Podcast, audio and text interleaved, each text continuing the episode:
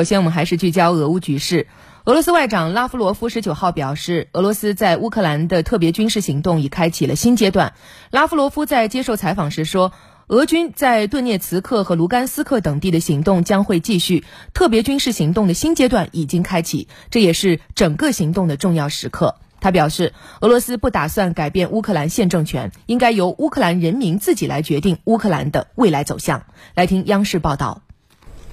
俄罗斯国防部发言人科纳申科夫十九号表示，过去一夜，俄军利用高精度空基导弹打击了乌军十三个坚固据点以及部队和武器装备集结点。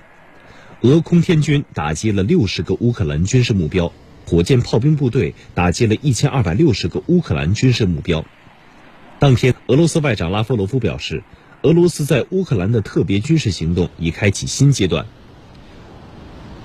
乌通社十九号报道称，俄军在卢甘斯克的大规模进攻已经开始，乌俄两军正在卢甘斯克的两个城市内进行激烈的战斗。乌克兰国防部发言人莫图兹亚尼克当天表示，俄军在乌克兰东部加强了进攻行动，其主要目标是彻底击败在东部的乌克兰武装部队，建立对顿涅茨克和卢甘斯克地区的控制，并与克里米亚建立陆地走廊。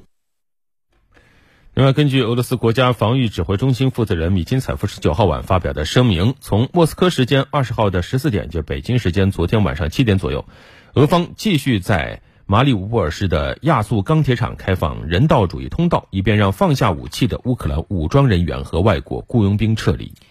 米金采夫说，俄方建议冲突双方在亚速钢铁厂进入静默模式。在静默模式期间，亚速钢铁厂周边的俄军和顿涅茨克的武装力量将会停止军事行动，并撤离至安全距离。俄方将为所有放下武器的人员提供安全保障和医疗服务。米金采夫在声明中指出，此前俄罗斯方面已经在莫斯科时间十九号的十四点。开放亚速钢铁厂的人道主义通道，但是并没有人员从那里撤出。米金采夫还呼吁乌克兰政府应对被围困在亚速钢铁厂的武装分子施加影响，以便在静默模式下从那里撤出平民。另外，根据俄罗斯军方的情报显示，俄罗斯军队三月十一号包围马里乌波尔市时，当地的乌克兰军队约有八千一百人。那么在随后的冲突当中，乌方战损大约有四千人左右。另外呢，还有一千四百六十四名乌方军人投降。目前，俄罗斯军对已经控制除亚速钢铁厂之外的马里乌波尔市所有的城区。目前仍有约两千五百名乌方武装人员和外国雇佣兵被围困在亚速钢铁厂内。